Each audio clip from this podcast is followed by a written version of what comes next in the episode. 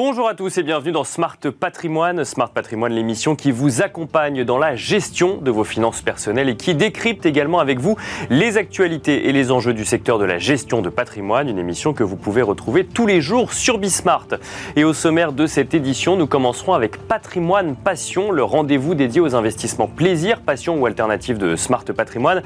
En l'occurrence, nous nous intéresserons à la numismatique, mais beaucoup plus précisément aux monnaies de collection proposées par la Monnaie de Paris et pour cela, nous aurons le plaisir de recevoir dans un instant sur le plateau de Smart Patrimoine Nicolas Dumont, directeur marketing et communication de la Monnaie de Paris.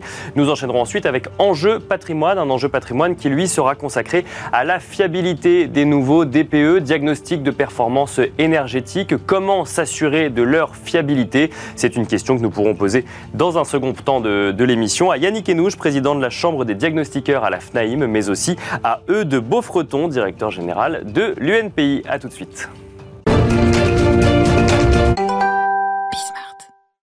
Et c'est parti pour Patrimoine Passion, le rendez-vous dédié aux investissements plaisir, passion ou alternative de Smart Patrimoine. Des investissements qui sont d'ailleurs parfois plus proches de la collection que de l'investissement. Et en l'occurrence, nous avons souhaité mettre un coup de projecteur aujourd'hui sur les monnaies de collection proposées par la Monnaie de Paris. Et pour cela, nous avons le plaisir de recevoir sur le plateau de Smart Patrimoine Nicolas Dumont. Bonjour Nicolas Dumont. Bonjour Nicolas.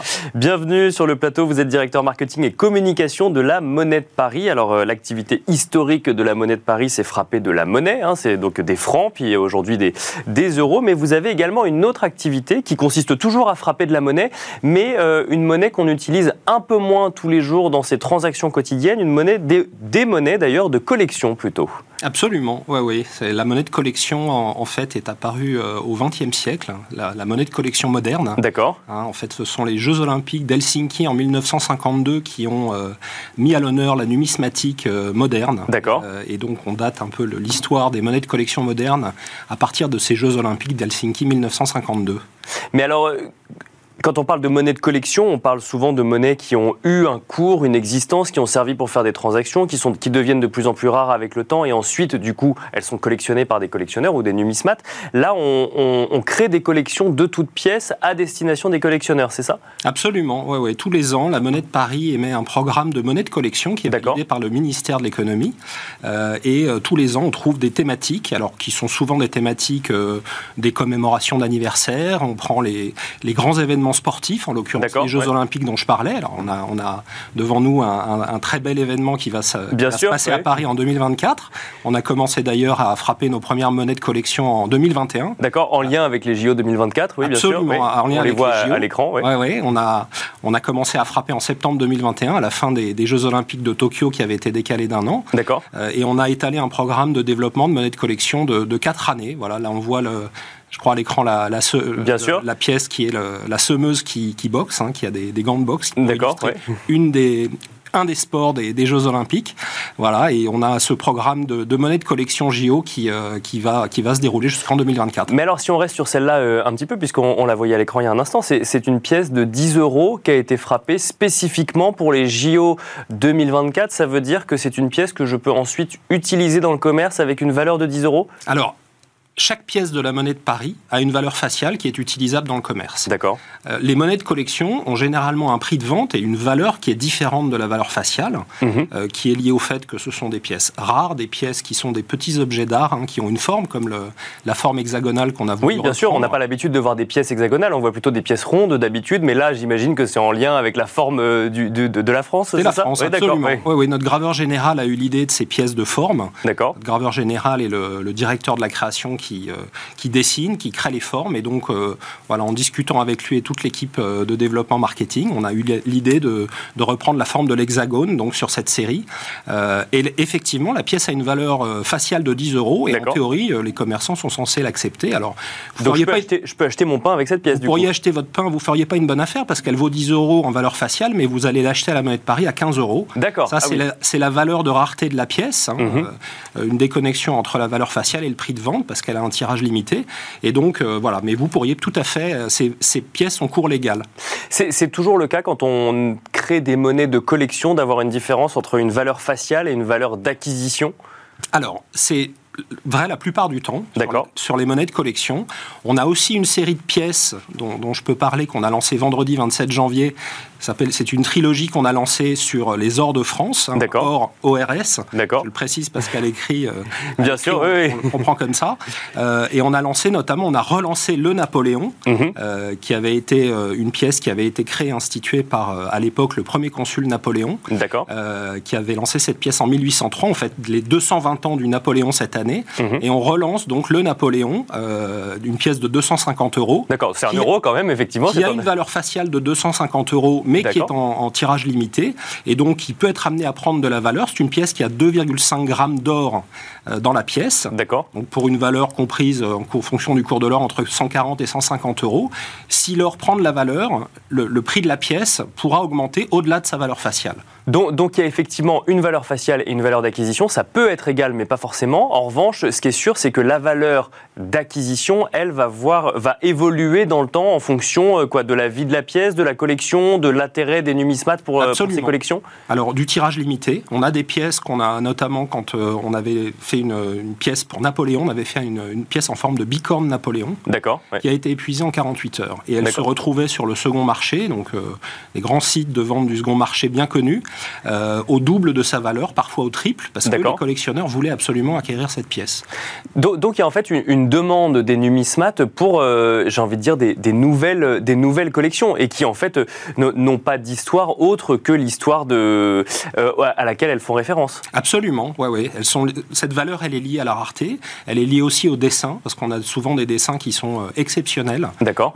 donc ce sont des petites œuvres d'art hein, qu'on grave dans le, dans le métal. Bien sûr. Et donc, euh, voilà, certains collectionneurs qui, veulent notamment acquérir des, pièces de trilogie, de quadrilogie, donc des pièces qu'on fait sur plusieurs années, si elles sont épuisées, ce qui arrive assez souvent sur notre site, elles se vendent beaucoup plus cher au second marché. Donc, on a vraiment un cours du, second marché qui évolue en fonction de, la demande des collectionneurs. Et alors, justement, euh, un, mot peut-être sur le, profil des collectionneurs euh, en question. On est quoi Sur des numismates classiques qui vont également collectionner des monnaies anciennes ou autres Ou c'est une typologie de, j'allais dire d'investisseurs, mais non, de collectionneurs oui, c'est parfois des épargnants, des gens qui veulent mettre de côté dans des, dans des jolies pièces en or euh, un peu d'argent. Plutôt que mhm. de voir l'argent sur un, sur un compte bancaire, on préfère investir dans des petits objets en or. On sait que l'or est une valeur refuge. En l'occurrence, depuis deux ans, les, nos, pièces en or euh, fonctionnent très très bien. Mais il n'y a pas que de l'or dans ce que vous proposez. Il n'y a pas que de l'or, il y a de l'argent, absolument. Donc on est sur vraiment deux types de métaux. Euh, pour les métaux précieux, pour les pièces de collection, l'or et l'argent. Mais l'or, par définition, est la valeur refuge Bien sûr, la, plus, la plus forte.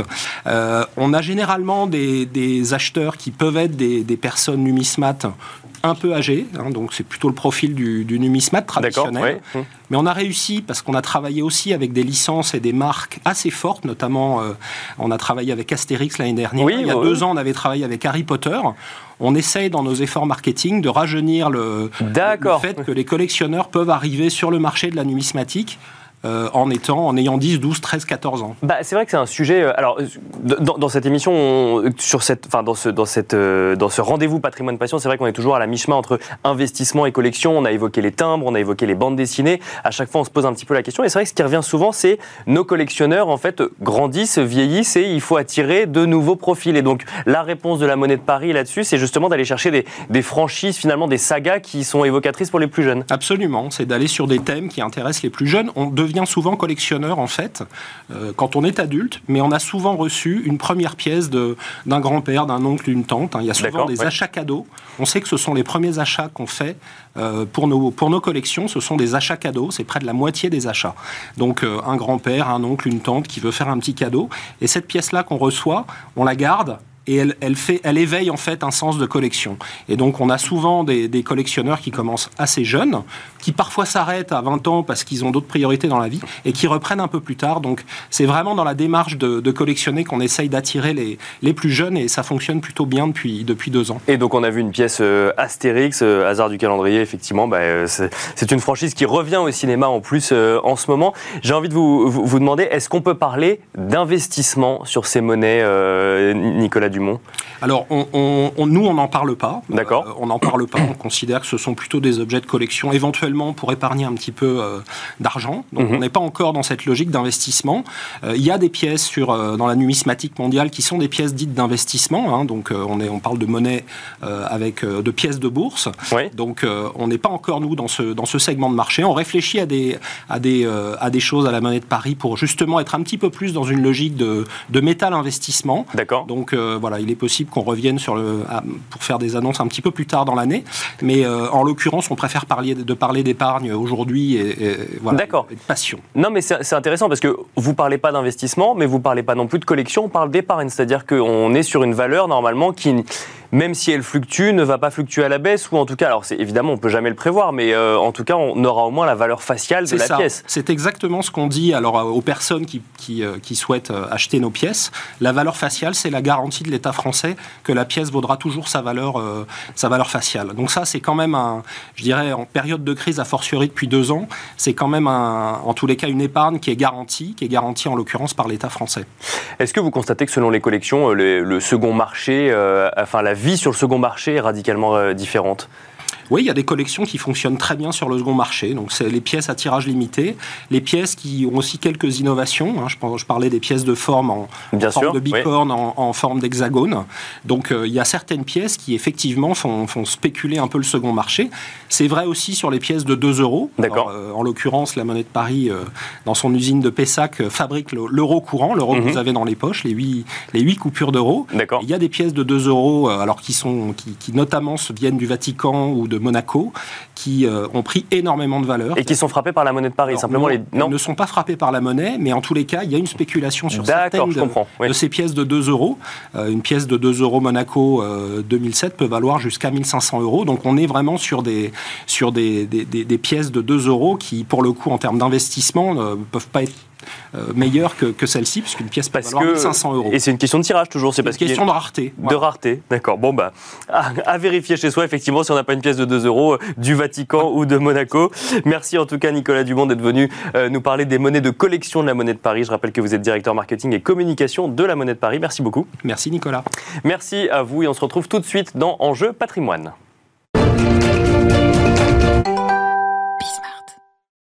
Et nous enchaînons à présent avec Enjeu patrimoine, un enjeu patrimoine consacré au DPE, au diagnostic de performance énergétique, dans un contexte où les passoires thermiques vont petit à petit euh, être retirées du parc locatif si elles ne sont pas rénovées. Le DPE fait euh, office de thermomètre ou de juge de paix. À une lettre près, euh, le diagnostic peut rendre un investissement locatif caduque et forcer le propriétaire à faire des travaux dans son bien s'il souhaite toujours le lier, le louer, pardon, problème de Nombreuses enquêtes montrent que le DPE n'est pas toujours fiable et que le résultat final évolue selon les diagnostiqueurs, de quoi faire peur aux propriétaires euh, bailleurs, mais aussi aux propriétaires occupants ou encore aux professionnels de l'immobilier qui voient des négociations de plus en plus farouches lorsqu'il s'agit d'acquérir un bien classé comme une passoire thermique. Comment fiabiliser ce diagnostic de performance énergétique? Voilà la question qui va nous animer dans Smart Patrimoine et pour cela nous avons le plaisir de recevoir en plateau E de Beaufreton. Bonjour Aude Beaufreton. Bonjour. Vous êtes euh, directeur général de l'UNPI et nous avons le plaisir d'être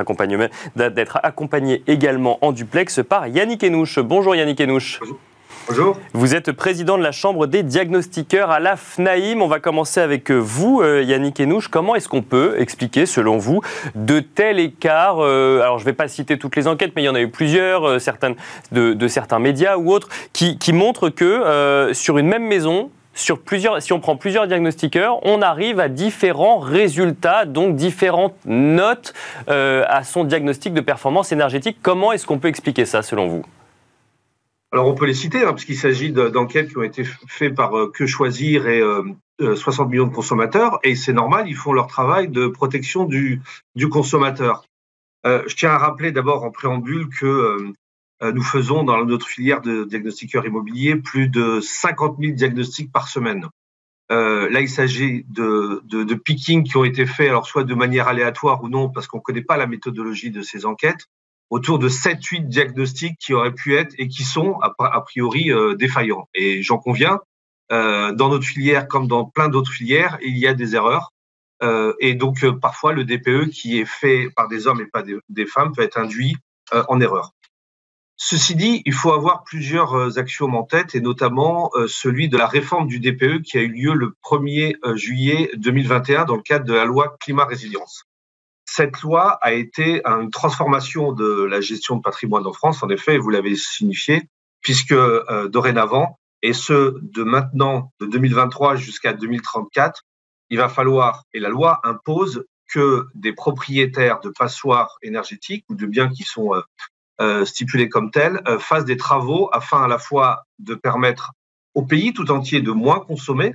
Et je rappelle que le logement et l'immobilier en général consomment 40% de l'énergie du pays, et aussi permettre à des locataires d'avoir des factures énergétiques moins coûteuses.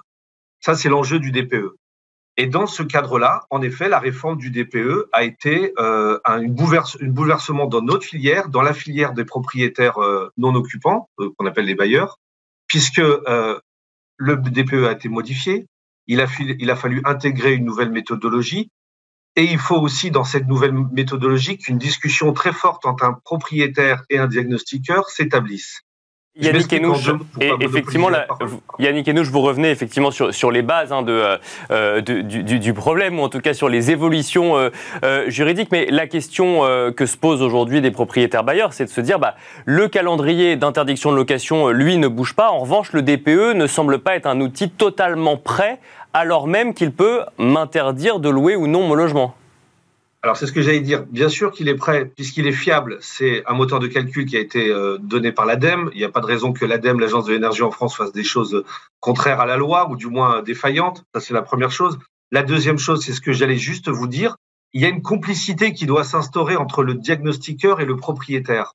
Parce que la loi est devenue beaucoup plus stricte pour le DPE et le propriétaire doit donner énormément d'informations à son diagnostiqueur pour qu'on puisse faire quelque chose de fiable.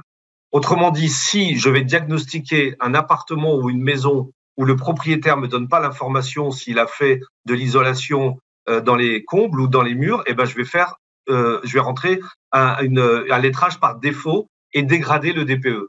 Et donc souvent et très souvent, on l'a vu dans les deux enquêtes de de que choisir de 60 millions de consommateurs, c'est surtout un problème d'information. C'est-à-dire que le diagnostiqueur n'a pas toutes les informations les plus exhaustives possibles pour faire un DPE le plus fiable possible. Je vous propose d'écouter justement euh, la, voix des euh, propriétaires euh, immobiliers, donc à travers eux Beaufreton, ce sujet DPE, ce sujet fiabilité du DPE quand on veut mettre en location ou mettre en vente un appartement ou une maison. Est-ce que cela vous inquiète aujourd'hui ou au contraire, est-ce que effectivement vous acceptez cette idée qu'il y a quelques mois de, de remise finalement à plat du DPE pour un système qui fonctionne?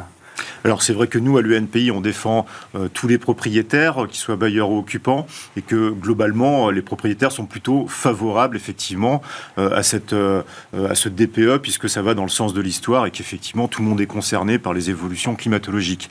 Par contre, c'est vrai qu'il y a une certaine angoisse qui vient du fait qu'aujourd'hui, et ça a été dit auparavant, il y a parfois un manque de fiabilité avec des vraies conséquences, puisque derrière, quand vous ne pouvez plus louer votre bien, eh bien, la conséquence est concrète. Euh, et ça, ça angoisse effectivement euh, les propriétaires. Qui avec, des coûts qui peuvent être importants, puisque on peut se retrouver à devoir faire euh, des travaux de rénovation énergétique en lien avec la lettre qu'on a, a, sur son DPE. Tout à fait. Et la différence avec les diagnostics précédents et ce nouveau DPE, c'est que les précédents étaient incitatifs et les nouveaux sont contraignants. Et donc, on voit bien qu'avec cette contrainte aujourd'hui, ça a des vraies conséquences économiques. D'ailleurs, pas seulement pour le propriétaire, mais aussi pour le locataire. Et un certain nombre de locataires vont se retrouver en situation délicate parce que euh, si le bien ne peut plus être loué, eh bien, sur un marché qui est déjà très tendu, je le rappelle en France, il va être encore un peu plus tendu. Euh, et euh, aujourd'hui, les propriétaires font face à un certain nombre de situations ou d'exceptions ou de problèmes. très concrètement, par exemple, le, la disponibilité des matériaux de rénovation et des artisans. Et on le voit aujourd'hui, il y a une vraie pénurie en France, et à la fois de matériaux, alors ça peut être des petites pièces, mais enfin, en tous les cas, qui empêchent globalement euh, de mettre en œuvre cette euh, rénovation énergétique. Euh, de plus, il faut en avoir les moyens, et on a des bailleurs qui souvent, et c'est un peu le tissu en France, j'allais dire, sont des bailleurs qui ont peut-être un ou deux biens qui sont en réalité un complément de retraite, et donc sont déjà des gens qui sont retraités, donc ça sous-entend de faire des travaux. Euh, et puis ils considèrent derrière pas forcément que leur, leur euh, euh, logement est indécent, parce que le, mot de passoire énergétique ou d'indécence crée tout de suite une sorte de stigmatisation, alors qu'on voit bien qu'il y a un certain nombre de, de cas ou de situations où ils ne sont pas ni indécents ni insalubres. Eudes Beaufreton, alors dès, cette année, on voit des, des, des, passoires thermiques, des appartements ou des maisons sortir du parc locatif, avec, selon un calendrier qui a déjà été défini, que ce qu'on soit noté E, F ou G, effectivement, les, dates, les dates sont un peu plus échelonné dans le temps. Euh, selon vous, qu'est-ce qu'il faudrait faire pour s'assurer d'une meilleure fiabilité du DPE Et je poserai, je ensuite la même question à Yannick Enouche. Alors, c'est vrai que sur le, DPE en soi, euh, nous, on l'a vu en faisant des simulations euh, et sans stigmatiser qui que ce soit, mais c'est vrai que les notes, en changeant par exemple le système de chauffage, n'impacte pas finalement euh, la note du DPE. Et donc on se pose la question de savoir finalement, quand on est propriétaire au, bout, quels travaux dois-je effectuer? Alors évidemment, je ne parle pas de changer des fenêtres. Alors il va y avoir un audit énergétique hein, pour le coup quand même pour les propriétaires. Euh, oui, mais euh, en attendant, pour le moment, quand on a la note, on ne sait pas ce qu'il faut faire comme travaux quoi aujourd'hui. Quoi. Et ça, et alors ça, ça c'est un, ça c'est un vrai sujet. Et donc, il faut avoir quelque chose de beaucoup plus lisible, beaucoup plus clair, de beaucoup plus euh, euh, fléché pour, euh, pour les propriétaires. Et puis, comme le disait tout à l'heure monsieur de la, de la FNIM, faut-il que le propriétaire puisse avoir les documents qui sont réclamés? Vous êtes propriétaire, vous avez acquis par exemple un bien immobilier qui est déjà doublé par exemple, je parle d'isolation thermique. Il faut avoir, en fait, il faut acheter les factures aujourd'hui. Oui, si vous n'avez pas la facture, vous faites comment pour prouver qu'effectivement vous avez euh, euh, bien euh, des murs qui sont isolés? Et ça, tout simplement, même, même un propriétaire de bonne foi ne peut pas nécessairement le démontrer. Yannick Enouche, alors si vous avez entendu ce que nous disait eux de Beaufreton, effectivement, est-ce que la solution aujourd'hui c'est de rendre les factures de rénovation énergétique obligatoires à transmettre aux futurs acquéreurs lors de la vente et ainsi euh, le diagnostiqueur aurait toutes les cartes en main pour avoir une note commune finalement, quel que soit le diagnostiqueur? Cher monsieur, je ne suis pas là pour défendre le législateur, mais le législateur y a pensé, puisqu'à partir du 1er janvier 2023, le CIL, le carnet euh, d'information du logement, est mis en application et chaque propriétaire devra y verser euh, les, factures de rénovation énergétique, les systèmes de, de chaudière ou d'investissement dans le chauffage, les fenêtres, etc., qui ont été réalisés dans, dans la maison ou dans l'appartement. Et ce carnet euh, d'information du logement euh, suivra le bien immobilier et non pas le propriétaire. Donc ceci est déjà fait. Je reviens très rapidement sur euh, les, les sujets qui ont été évoqués. D'abord, j'apprécie le ton de l'UNPI, qui est un ton non pas clivant, mais consensuel, parce que je rappelle que depuis quelques mois, notre filière a été mise un peu en exergue concernant ce DPE. C'est pas nous qui faisons la loi, euh, il s'avère que euh, c'est en effet contraignant pour, euh, pour le propriétaire bailleur. ça demande une, des, investissements importants. Alors je crois qu'il y a des choses qui ont été mises en place, notamment le déplafonnement ou du moins le doublement de, des seuils de déficit foncier pour permettre à des propriétaires de faire des travaux de rénovation et de gagner des impôts à ce titre. Euh, je pense qu'on est dans une transformation de notre pays et donc de nos filières, hein, aussi bien dans l'investissement immobilier que dans le contrôle de l'investissement immobilier notamment sur notre métier, et qu'il faut euh, passer par cette transition. Alors, est-ce que demain, il y aura euh, un petit délai qui sera euh, accordé à des propriétaires Est-ce qu'il va falloir que on, permette d'aménager encore un petit peu cette loi, ce n'est pas à moi de le dire, mais je pense qu'on est sur un bon trend. concrètement, alors je, je, je, je d'ailleurs passe la parole rapidement à Eudes Beaufreton qui, qui, qui, qui, nous précisait qu'effectivement ce fameux style dont vous parliez, Yannick Enouche, existe aujourd'hui, mais pas forcément rétroactif. C'est ça, c'est ça le sujet aujourd'hui? Et oui, parce que par exemple, vous êtes propriétaire, vous avez acquis un bien immobilier dans lequel vous n'avez pas les factures qui, euh, qui, correspondent à travaux réalisés par le passé, vous ne les avez juste pas. Et donc forcément que vous, ne pouvez pas le démontrer lors de votre DPE. Euh, je suis tout à fait d'accord pour euh, les travaux réalisés à partir du 1er janvier 2023, mais tout ce qui est antérieur, effectivement, pose problème. Et c'est justement ce qui pose problème, et c'est tout l'objet du débat aujourd'hui. voilà. Yannick Enouche, concrètement, est-ce qu'il y aurait des choses à faire pour, rendre, pour fiabiliser encore plus finalement ce DPE Peut-être harmoniser, harmoniser la filière des diagnostiqueurs, par exemple Ou la, ou la méthodologie Est-ce que là-dessus. Hein. Oui oui, pour nous, il y a des sujets, puisqu'on est une profession qui est très jeune. On a été créé avec la loi Carrez pour euh, sécuriser le propriétaire dans son acquisition. Euh, et, c'est vrai qu'on est le, tiers de confiance qui fiabilise celui qui va acheter ou louer un bien immobilier. Mais on est une profession jeune. Et d'ailleurs, à la CDI FNIM, nous demandons euh, à renforcer les prérequis pour accéder à notre à, notre métier, avoir une vraie formation professionnelle, des assurances un peu plus exigeantes.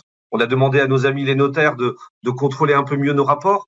Bref, la rectitude doit être aussi euh, au sein du, euh, de notre filière parce que le DPE est devenu véritablement le bras armé de la politique publique qui a une incidence, comme vous venez de l'évoquer, pour des propriétaires, mais aussi pour des locataires, parce que je tiens à dire que quand on parle de, de biens classés G, euh, et vous et moi et personne sur ce plateau-là euh, n'aurait envie d'y vivre parce que les factures d'énergie sont soit ex, extraordinairement élevées, euh, soit on y vit très mal parce que euh, l'isolation n'est pas au rendez-vous. Je ne juge personne quand je dis ça. Je dis simplement que voilà, c'est une prise de conscience qu'on doit avoir collectivement. Des aménagements peut-être devront être permis pour certains propriétaires. En tout cas, moi, j'ai entendu ce qui a été dit. Euh, et c'est vrai que quand vous avez un bien que vous avez transmis de génération en génération, c'est compliqué d'avoir des factures. Mais je crois que on est tous sensibilisés qu'il faut qu'on change à la fois nos pratiques et notre regard sur les, sur les actifs immobiliers. Très rapidement, Yannick Enouche, euh, l'audit énergétique peut, peut-il venir euh, régler le sujet de fiabilité du DPE qu'on voit aujourd'hui? Alors, euh, il viendra compléter le DPE, hein, comme il est aujourd'hui. À partir du 1er avril, ce que disait Eudes, le, le, le, le, propriétaire aura une meilleure connaissance encore des travaux à réaliser, système de chauffage, d'isolation, etc., de transformation de son bien. Et je pense que après avril, nos sujets que nous évoquons quotidiennement dans la presse hein, sur la fiabilité du DPE et puis la difficulté de faire des travaux ou la complexité de comprendre des travaux va s'amenuire dans le temps et on rentrera dans un programme de rénovation urbaine pour les dix, prochaines années. Eudes Beaufreton, c'est une question de temps finalement, euh, ce sujet de fiabilité du DPE oui, c'est une question de temps parce qu'effectivement, comme je le disais tout à l'heure, les travaux, il y a une question d'approvisionnement et dès lors que ça va rentrer ou en tous les cas au fil de l'eau, les, propriétaires vont faire des travaux, ça va euh, se régler. Mais il faut en tenir compte aujourd'hui. Après, il y a quand même des, quelques sujets qui ne sont pas une question de temps. Par exemple, je prends les, les petites surfaces, 9 mètres carrés et autres. Si vous faites une isolation par l'intérieur, vous perdez le, ce mètre carré nécessaire, puisqu'en dessous de 9 mètres carrés, vous ne pouvez pas louer. Ce sont des biens qui vont sortir du marché. Donc, il y a quand même une réflexion derrière qui est euh, un peu plus globale. Il y a euh, la copropriété. Et on voit que dans les copropriétés, effectivement, qui n'engagent pas des travaux, ça impacte aujourd'hui le bien euh, et ça, ça pose un vrai problème. Donc il y, y, a quand même des questions auxquelles le gouvernement va devoir répondre parce que ça va créer un problème, je pense, de société avec un certain nombre de biens qui vont être sur le marché, même si cette loi va plutôt dans le bon sens. Mais il y a encore beaucoup de choses à, régler. Et puis enfin, le, financement. Et c'est vrai que nous, à l'UNPI, on demande la défiscalisation totale des frais de rénovation énergétique pour les propriétaires, occupants ou bailleurs. Et quand je dis bailleurs, c'est qu'effectivement, les bénéfices de cette rénovation énergétique va aussi bien pour le locataire que pour les propriétaires. Et donc, il nous semble que, à ce titre-là, ça doit être un effort de société en général euh, et que la défiscalisation totale nous apparaît être une bonne chose. C'est la raison pour laquelle on a lancé une pétition sur le site de l'unpi.org euh, pour soutenir et pour lancer un message à Elisabeth Borne pour dire les propriétaires sont prêts euh, à jouer le jeu, il faut que l'État prenne sa part de responsabilité. Et on finira là-dessus. Merci beaucoup, Eudes Beaufreton, directeur général de l'UNPI. Merci également Yannick Enouche d'avoir été avec nous en duplex. Je rappelle que vous êtes président de la Chambre des diagnostiqueurs à la FNAIM. À vous d'avoir suivi Smart Patrimoine. C'est la fin de cette édition et je vous dis à très vite sur Bismart.